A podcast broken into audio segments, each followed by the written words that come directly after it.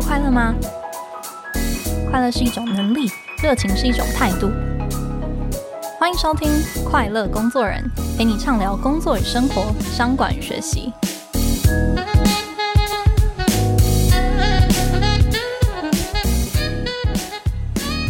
大家好，我是 Cheers 的记者邵敏。诶，不知道听到这集节目的你哦，今天感觉疲惫吗？今天呢，想要跟大家聊聊一个大家这两年常常来讨论的议题，那就是躺平族。那这个名词呢，最初是从对岸红起来的。过往被视为狼性十足的这些中国青年啊，近年啊却有一股相反的声势，在工作上呢不追求升迁加薪，那在生活上也不婚不生，然后维持这个低欲望的生活。那这些追求躺平的想法呢，不只是在社群上被大量的制成梗图啊、T 恤啊，或是马克杯等等，还引起了中国官方出面来挞伐哦。这个社交平台豆瓣甚至还把躺平设成了敏感词。那这个风潮呢，不止吹进了日日本啊、韩国啊、台湾这些亚洲国家，最近在美国呢，也有一个有趣的现象，叫做在职离职 （quiet quitting）。那这些提倡在职离职的人呢，他们还是会乖乖去上班，可是呢，他们只追求最低标准啊，过关就好，不会再更用力了。那这些讨论在职离职的影片哦，也在 TikTok 上面吸引了数百万次的浏览哦。以上种种躺平的行动呢，过去可能会被过去的世代视为是鲁蛇啊，或是不求上进。但仔细观察呢，躺平族他们未必没有一个亮眼的学历，也未必没有好的收入跟实力哦。但是他们不愿意再朝着社会期待的阶梯再往上爬了。那今天呢，既然要谈这种比较深层的情绪状态哦，我们也特别邀请了一位许多听众朋友也很熟悉的心理学专家，他就是哇塞心理学的创办人兼总编辑蔡宇哲老师。那宇哲老师呢，曾经是高雄医学大学心理系助理教授及正向心理学中心的顾问，也曾经担任台湾应用心理学会的理事长。但后来呢，他选了一条，嗯，我想应该算是非常不躺平的路哦。宇哲老师在二零一五年创立了哇塞心理学，那把艰涩的这个心理学理论呢，试图翻译成白话文哦，让更多人能够透过心理学来改善自己的生活跟工作。他在二零二零年离开了学校，同时也开始来做呃哇塞心理学的 Podcast 节目。那开播两年多来呢，下载数也超过了两千万次。也长期在 Apple Podcast 的自我成长类的节目占据排行榜的榜首哦。那今天呢，就让我们来和宇哲老师聊聊，诶，当你被压力环绕，好想要躺平的这个时刻，可以怎么样重新检视自己？我们马上欢迎宇哲老师。Hello，邵明好，各位听众朋友，大家好，我是宇哲。今天很开心呢，可以到节目来跟大家聊聊躺平这个议题。哇，听到老师好熟悉的这个声音哦，今天很开心可以跟老师来连线。诶，听说哇太心理学最近也出版了一本书，叫做《你需要的是休息，而不是放弃》这本书。那我想老师对今天要谈的主题应该也蛮有共鸣的吼。对啊，以及这本书的初衷是我们做了两年的 podcast 当中，我们会遇到有很多的听众都会给我们回馈，说某一些议题他非常有感，或者是在某一些情境，我们在节目当中所描述的状况，刚好是他的状况，嗯、哦，所以可以同理到他，然后我们也提供了一些理性的一些解决的方案。那这样就觉得说，哎，好像很多人都对这样子的一个方向。会有一些需求啦，所以我们就把一些比较好的内容就把它整理，然后变成这一本书。然后，你需要的是休息，而不是放弃。听起来应该是有蛮多听众朋友都在啊，要不要休息，或是说我要不要整个彻底放弃这当中去做挣扎，对不对？对啊，其实我觉得很多人，特别是我们华人，我们都非常的崇尚所谓的努力。我们要做得非常好，我们要一直不断地做，然后我们不能允许自己休息。可是，其实，在现在这个社会啊，我们每一个人都要学会怎么样去温柔的对待自己啊。好像我们会收到一些听友或者是读者的回馈，我印象很深刻的有其中一些读者。他都会说，其实他是对自己要求很高，因为他通常自己本身也是那种高学历、高社经，哦，所以其实这样子的一些人，他们都会希望自己在工作上、家庭上、教养上都要做得很好。可是我们大家可以想看看，现在的工作是不是都非常的竞争？你要投入的心力一定很多，所以你要在工作、家庭跟教养上，你都要做得很好。这其实是非常辛苦的一件事。哦，那再加上这些人，他们可能是一从小，他们都会被要求自己要非常的正向。我们不是都一直强调你要正向，你要努力，好像所有的负向情绪都是不好的，所以你不可以生气，你不可以气馁。嗯、哦，所以我们当中就有其中有一个很重要的环节，是想要提醒大家，其实所谓的负向情绪，它并不是不好的。对我们人而言，负向情绪是一种提醒。是要告诉我们说，诶，其实生活当中好像发生了什么样子的事哦，哦，所以很多人像我前面描述的这一些人啊，他遇到负向情绪，他就把它隔绝掉，哦，就是哦，负向情绪不好，所以隔绝掉，不理他。可是呢，不理他就等于是你完全不知道为什么会有这个负向情绪，那也就等同于你没有去处理这个后面的这个事件，哦，所以我们一直强调情绪是有意义的。我们必须要透过这样子的负向的情绪去了解当中发生什么事。那你了解了以后呢，你生活当中才会有另外一个选择。不过听起来，可能现在有躺平族这样子的一个现象，可能也是一种被负向情绪淹没，然后可能不一定很知道怎么样处理、怎么样看待，才会有的一个就是好像一个反动的一个浪潮哦。那老师，您怎么定义“躺平族”这个词啊？躺平族那个时候，我去搜寻的时候，也发现，就像你一刚开始讲的，有一些人他就是全躺平，就是完全不出门工作哦，那就当啃老族，就给父母养哦，这一种就是完完全全都不付出的。那这一种呢，以前从日本那一边过来，我们会称他为尼特族嘛，在家让父母养哦。可是后来我们比较多讨论的，反而是他就出门工作。可是除了工作，除了生活以外，他不会做任何的成长。那他也不想去找对象结婚啊，他也不想要干嘛，他也不追求他的事业更好。哦，那这一种呢，反而是我们比较关注的一个状态啦。因为我们华人不是也非常强调你要不断的努力，你要求上进吗？哦，所以如果我们用简单的话来讲的话，这种躺平族，他就很像是他明明有能力。他其实可以表现更好的，可是呢，他又不求更好的一个表现或者是成就哦，所以我们会说他是一种躺平的状态。嗯、那这个躺平跟摆烂不一样哦哦，因为我们很多人会说，哎，你怎么这么摆烂？其实摆烂他很多有可能会是他的能力上可能就不足，所以他遇到那个困难的事情，他就只能瘫在那里嘛。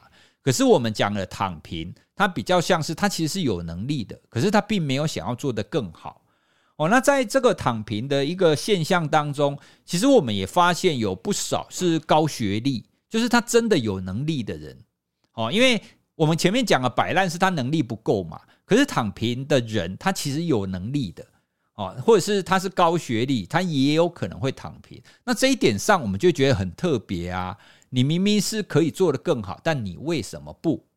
哦，所以去讨论后面的心理学的因素，是我觉得很值得我们深思的。嗯，那老师，你从心理学的角度来看，到底人为什么会想要躺平啊？明明可以再用力一点点就可以做得更好，但是就是不想用那个力。关于这个啊，我自己有想出两个推论啊。那有其中一个推论其实会跟大环境有关系哦，因为我们的大环境变得越来越不确定。好，比方说，如果我们倒回大概一百年的社会。那在一百年前的社会，多半都是诶，他会跟你说，你只要可以好好的工作，你就可以养活自己。那爸爸做什么工作，儿子通常也都做什么工作嘛。哦，所以那个时候的职涯其实相对单纯的。可是现在呢，现在我们往好处想，是说我们的职业是充满了可能性，充满了各式各样的机会。我们会说多元。可是多元的情况底下，也会造成一种现象，就是你不晓得哪一个选择是最好的。哦，那在这种情况底下，这种不确定感其实是会提高的。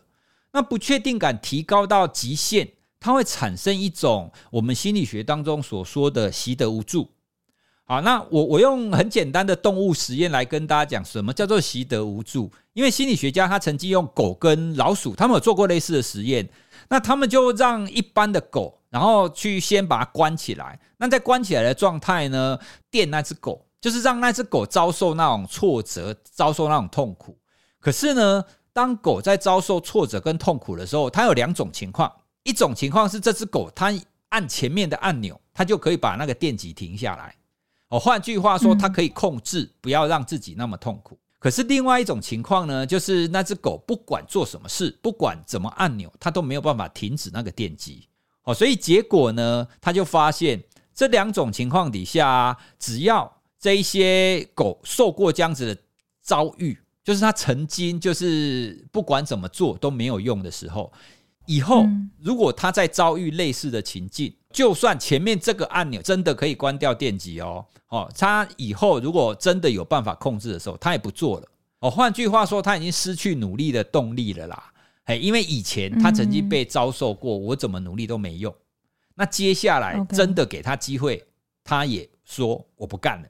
哦，所以这就是我们现在在面临这种不确定性会很容易出现的一种情况。因为人们通常会不知道你要怎么做，你才会成功；你要怎么做才会得到我想要的一个成果。哦，所以有一些人他可能就做了一次，做了两次啊，都做不到，好吧？那好像我怎么努力也没有用。哦，那这个时候他就有可能会变成我们刚刚所讲的习得无助。哦，这个其实是我们生物体最核心的其中一种根源啦。那另外一个也跟大环境面有一点关系，可能就是公平性的问题。哦，因为跟我们刚刚讲的习得无助有关系嘛。因为人其实多半会希望我的努力。可以获得一些收获，但是相反的，如果你一直做、一直努力，你没有办法有收获的时候，你就会习得无助。而且，当你的环境又不公平的时候，大家应该非常清楚，我们社会上有一些不公平的情况嘛。好，那在这个时候，你就觉得说啊，反正他做的都是对的，我做的就是不好的，那我干嘛做那么多呢？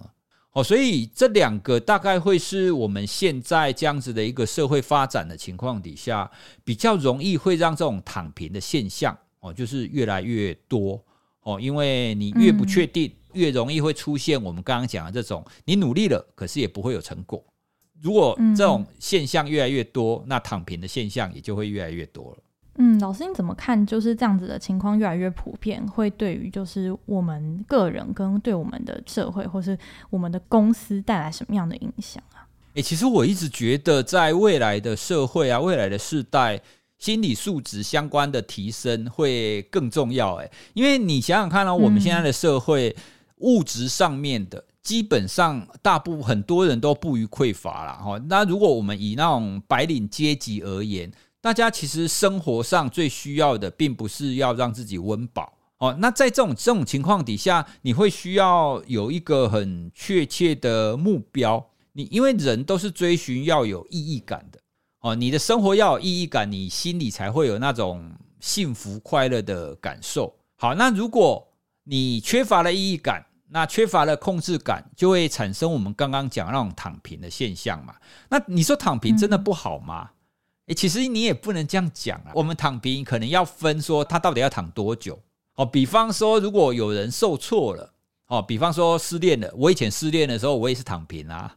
哦，失恋躺平，我觉得是非常应该的事情。重大挫折，我们就要躺平休息一下。诶，但重点是你要躺多久？你对你自己要躺平这件事情的认知是休息一下，还是我从此以后就要躺平？哦，所以如果你是从此以后都想躺平的话，嗯，那对心理健康就是一个不好的状态。哦，我常常会用类似肌肉的概念呐，我们应该很容易可以理解，如果你都不动，你不运动，你的肌肉就会萎缩嘛。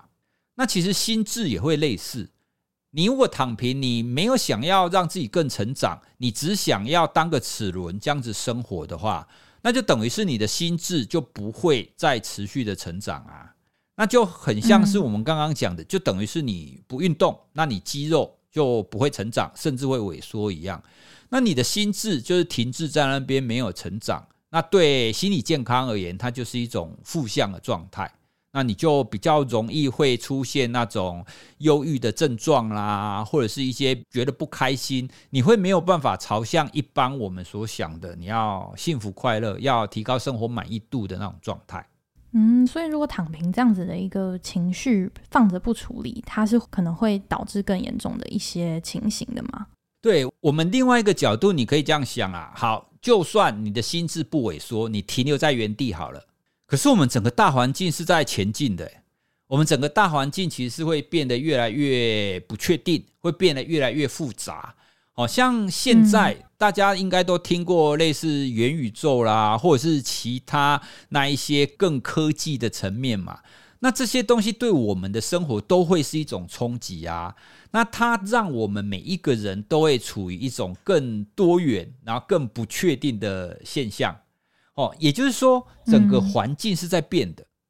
在整个环境都在变的情况下，你不变，那就会变成是一种我们常常讲，就你停留在原地，你就会被那种浪潮给冲走那种概念。了解。哦，我觉得上半场听到宇哲老师很深入的一些剖析，有几件事情是蛮好的提醒哦，包含了就是，诶，其实躺平这件事情跟摆烂是不一样的哦，并不是说躺下就是说，诶，我没有能力啊，我不做啊这样子。其实有时候躺平啊，它是一个从大环境呃的这种不确定的感觉，然后跟对于社会的一些公平性的一些可能有一些负面的一些情绪哦，觉得无力，觉得无奈，所以导致的一个让你想要休息的一个状态哦。但是有时候必要的休息是很 OK 的，是健康的。但是如果是一直让你的心的肌肉萎缩在那边，然后不去动了，那这个世界其实一直不断在前进的时候，你没有找到一个前进的动力，其实是一件可能会让你在长远来看，反而是让你可能会越来越忧郁，然后越来越生活失去意义感的这样子的一个状态哦。那在下半场呢，我们要更进一步的来跟老师来讨论一下，诶，面对这样子的变动。就是有很多负面的这个情绪的回圈呐、啊，那我到底要怎么样子来复原？那我们休息一下，我们马上回来。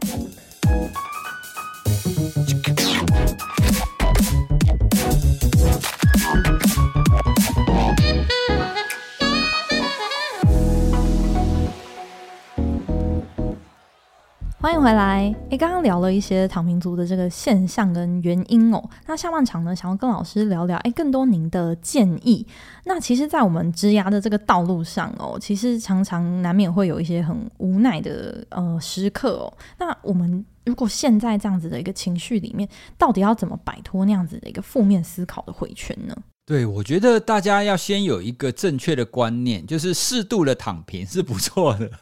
诶，因为我发现啊，很多特别是那一些工作本来不错的人，他们之后之所以会陷入这种没有办法再站起来，或者是持续躺平的一个状态，很多都会来自于对自己的要求很高。哦，就像我们前面讲的啊，其实华人文化一直强调我们不可以气馁，我们不可以被负向情绪所干扰。哦，所以我们会不断的去强调说，当你就是觉得很无力。或者是觉得在谷底的状态底下，不要先想着我要快一点站起来。哦，你要先给你一点时间，告诉你自己说好，我要先休息一下。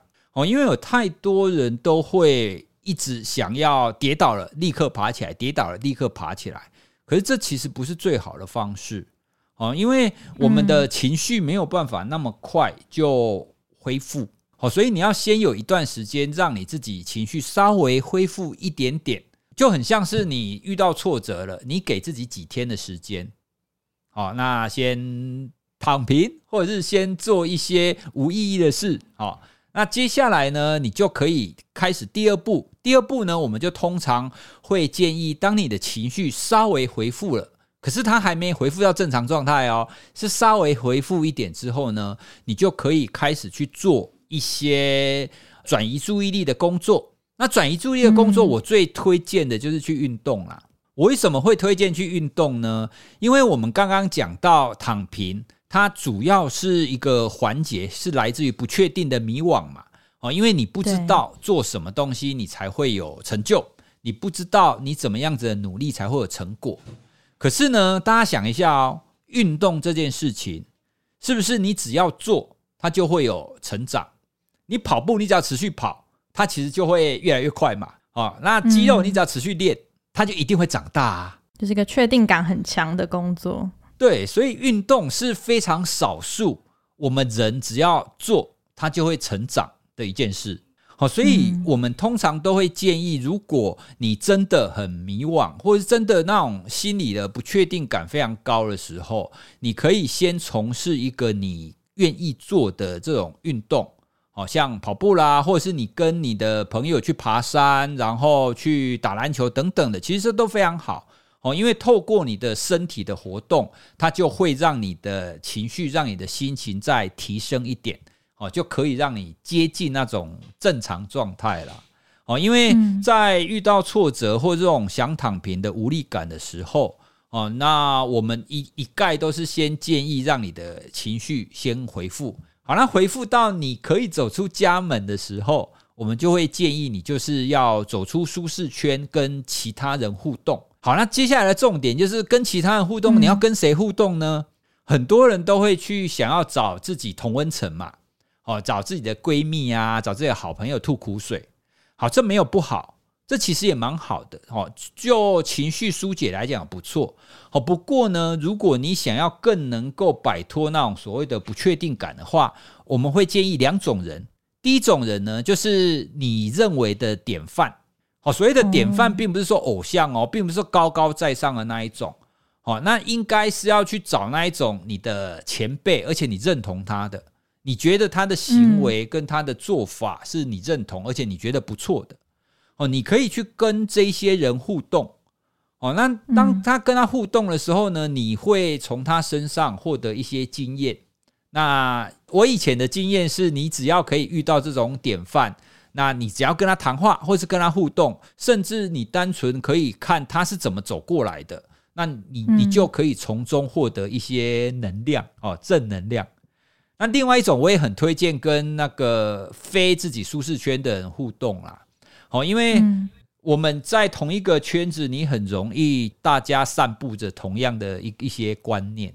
你如果真的可以完全跳脱舒适圈，跟另外一个圈子的人互动，你会有一种开眼界的感觉。嗯，诶，那这种开眼界的感觉，也会让你有一种学习或者是一种看到新世界的这种新奇感。那这种新奇感其实是很重要的。我自己大部分都会用以上这几个步骤来让自己从那种无力躺平的状态慢慢站起来啦。哦，那当然还有其他的方法哈，但我自己是觉得这几个步骤大概是相对而言很快速，然后而且很有效的方式。嗯，我觉得这三个步骤其实还蛮简洁有力的。第一个是给自己一段就是时间，不要想着说我要马上爬起来嘛，常常其实是有反效果的，因为就一直跟一直跟这样子。那第二个步骤是，诶，当你稍微就是情绪有比较回复一点的时候，诶，老师推荐是可以开始从事一些帮你转移这个注意力的一些工作。那也特别推荐是运动哦，因为是少数这个回馈感、控制感非常强的一个活动。那最后是走出去，去跟人家来互动，包含你的可能找。到你的一个 role model 去跟他聊一聊，然后很重要的也是要去走出自己的这个同温层，找到这个新奇感的这个部分，就是开眼界，你就可能有了新的这个动力，可以走出这个就是你一直想要躺着，然后又不知道要怎么起来的这样子的一个情绪。不过接下来呢，就是也想要继续来跟老师来请教的是哦，其实老师上半场有提到说，接下来在心理素质的这个提升会越来越重要哦。那其实有很多企业其实现在都会开始就是开设一些。怎么样有更有心理韧性啊？怎么样保持乐观？这样子的内部训练的课程给他的员工来学习哦。那老师，你从正向心理学的这个角度来看，诶，请问乐观，或者说让我的心理很快可以复原，这些事情是可以学习而来的吗？对，其实从心理学的角度来讲，这些当然是可以学习的。特别是像我们前面有举一个习得无助感的例子嘛。哦，那那那个例子其实就就是在说明说，为什么人会无助，并不是因为他这一个人没有用，不并不是因为他这个人的特质的关系，而是环境，而是一些学习的经验所造成他无助的。那如果无助会是学习而来的，那么希望是不是也有可能是学习而来的呢？哦，这个是当初正向心理学之父 Seligman 他提出来的一个观点，所以他认为乐观、希望感这件事情，他其实也是可以透过学习的。那后来在前几年，还有一本非常火红的《心态致胜》那本书，他谈的其实就是成长型思维。那成长型思维跟乐观，其实在它整个核心的根源，它都是一样的。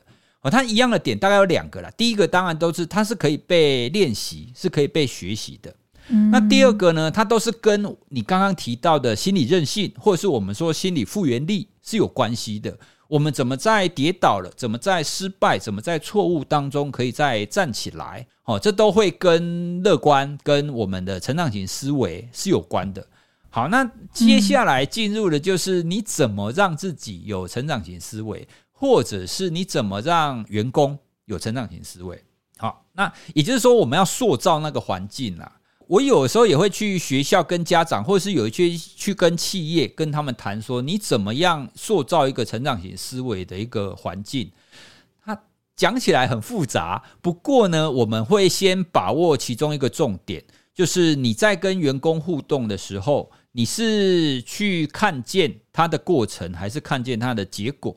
好，比方说有很多的企业是单纯从 KPI，从员工的努力的成效，把它转换成数字嘛，对不对？转换成数字来评断这个人好或者是不好。好，那这个其实从成长型思维来看，它就是很容易会掉入一个误区或者是地雷区啦。因为你单纯从结果来看的话。你就看不见这一些人的过程，看不见这一些人的努力，因为呢，你希望员工是有成长型思维的，你就会必须要去回馈他的过程跟回馈他的努力。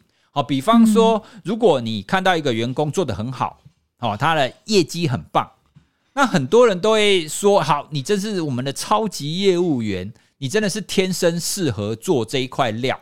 好，那这种称赞呢，其实指向这个人的本质，他是在指说这个人很好。好，可是呢，如果我们把所有的一切的结果的成功，去指向于他这个人的特质，这个人本身的能力的话，那这样相对的，你就忽略了这个人到底有没有努力嘛？好，所以呢，在成长型思维的概念底下，我们会倾向于去称赞这个人的努力的过程。好，比方说他同样业绩很好，好，那上一个我们说的是称赞他这一个人是超级业务员，他这个天生这块料。可是呢，你可以试着说，诶，我发现你在面对不同的业务员，你在面对不同的案组的时候，你会用不一样的方式去应应，你会试着去找到不同的方法去解决它。那你在各种提案上，你也会很努力的去找资料，去找出现在公司没有的一个方向。好，那这种称赞就等于是主管看见员工他的努力嘛，他真的看到了，他真的做了非常多不同的尝试。好，所以这一种就比较容易去让员工养成这种成长型的思维，因为他知道重点不再只是结果，重点是我是因为我的过程而被称赞的，主管是看到我的过程。哦，所以刚刚我们举例的其实是正向的状态啊，就是他做的很好的状态。那在负向的状态，就是他做的不好的状态，其实也类似。哦，我们很容易去批评说，哦，你不适合做这个工作啊，你要不要赶快离职？哦，你怎么这么笨？这个东西教这么久，你都学不会。哦，这个同样是会把负向的结果去指向于他个人嘛。哦，所以我们总结来讲，成长型思维，你会需要让人觉得我是可以学习的。我是可以更好的，然后我受到回馈，我受到称赞，主要是因为我的努力跟我的尝试，而不是因为我这个人本身就是天才。好，所以你需要塑造这样子的一个环境，那你的员工才会是处于这一种愿意尝试，然后很快的就可以转换转换他那种失败的思维。哦，那不过这个老实说不容易啦，因为我们。太常直接连接做得好跟做得不好是个人的因素，这种因为这种太直觉，就是快思慢想当中的快思嘛。你做得好就是因为你的关系，你做得不好也是因为你的关系啊。我们很少去思考说是不是有环境，然后以及努力的等等的这些过程。现在在这种情况底下，我们会需要每一个人哈，在企业当中的每一个人都稍微停一下，哦，去想一下说，好，那成功到底是为什么成功？那失败还有什么方法去更好？好，所以在企业当中，我们会需要多提倡这样子的一个氛围。那如果说个人的话，哦，我大概是一个原则啦，你去思考你做事情的过程，你去想还有没有什么方式可以让我做得更好。尽量去想过程以及你努力的够不够这件事情，而不要去想这个结果到底是不是好的，这个结果到底是不是被接受或被称赞的？哦，因为有些时候你做了一个提案，你觉得很棒，可是主管就是不买单啊。那主管不买单，代表这个提案不好吗？诶，其实也不见得。有的时候真的不够好。那如果真的不够好，那我们再来想想看，还有哪边可以更好？那如果你真的觉得很棒了，那可能是主管一时之间没有办法看见他的好。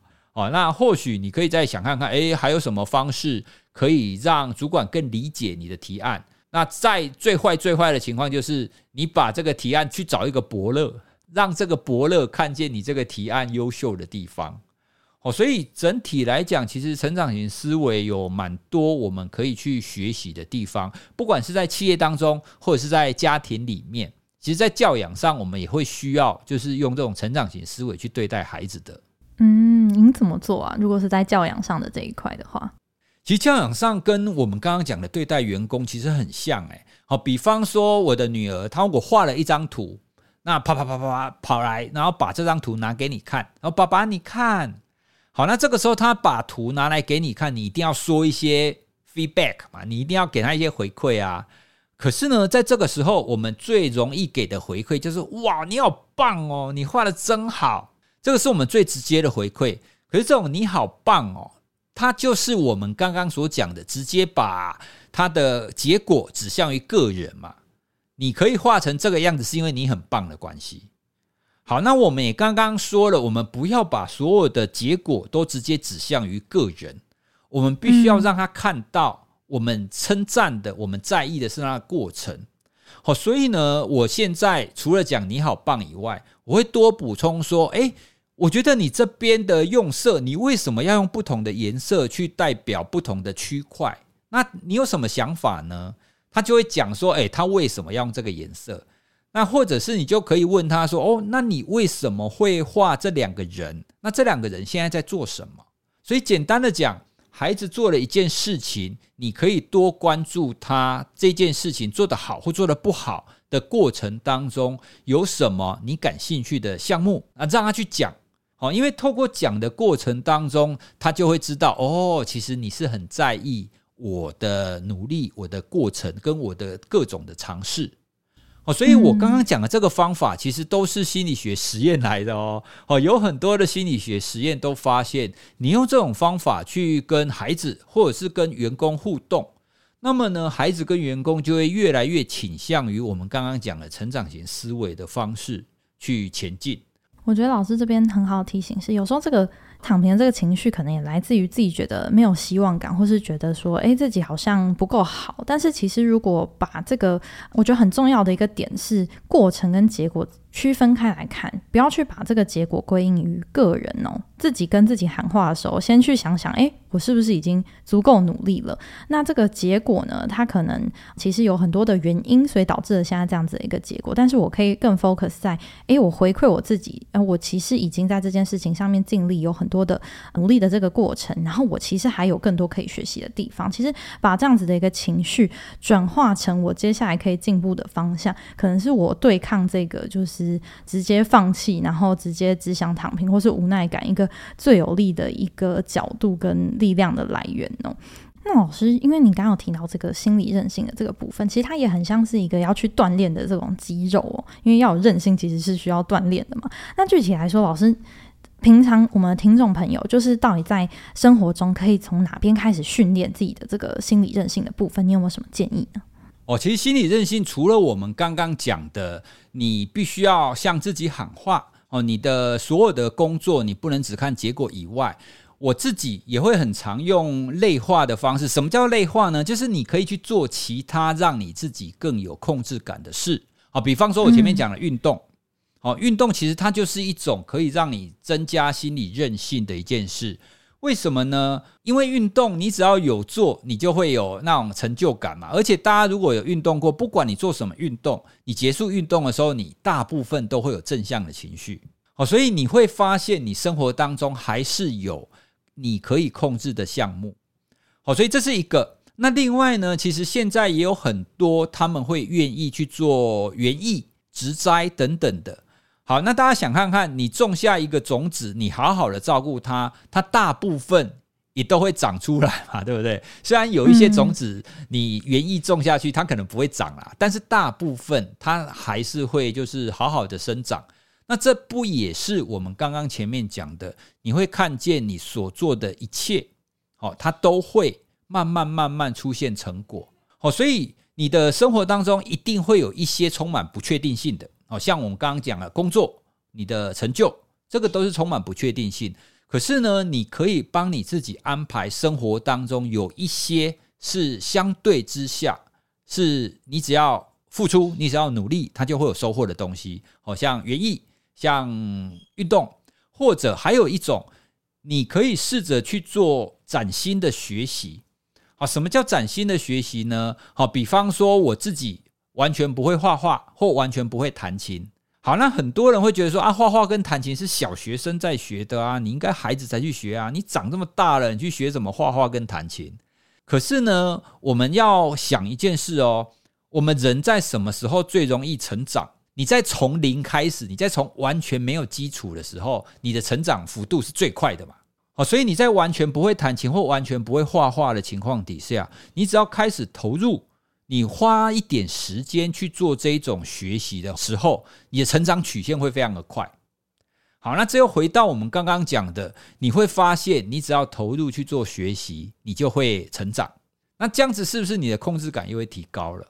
哦，所以这很多都是我们现在很常使用的，而且我们也会非常推荐企业，他试着去办理这样子的一个活动。哦，因为你可以让员工他在生活当中有一些控制感，那控制感呢，就自然而然可以消除掉他在其他层面的那一些不确定感哦，或者是我们讲的那一些挫折哦，所以其实生活是互相搭配的啦。哦，你在某一个地方可能会不断的受到挫折，或者是一直有非常大的不确定感，可是呢，你又可以从其他的方面获得你需要的那一些控制感。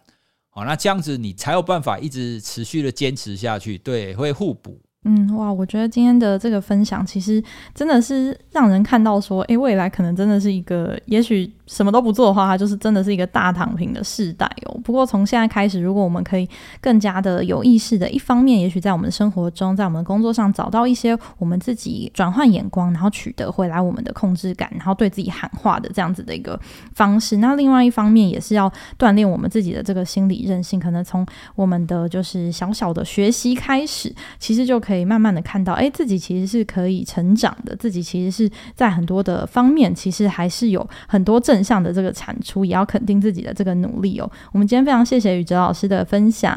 好，谢谢少明，谢谢大家。嗯，也祝福各位听众朋友们，诶，我们或躺或坐或站或跑哦，都可以来找到我们工作跟生活的这个意义感跟满足感。那我们今天的节目也就在这里告一段落喽，我们下一集再见。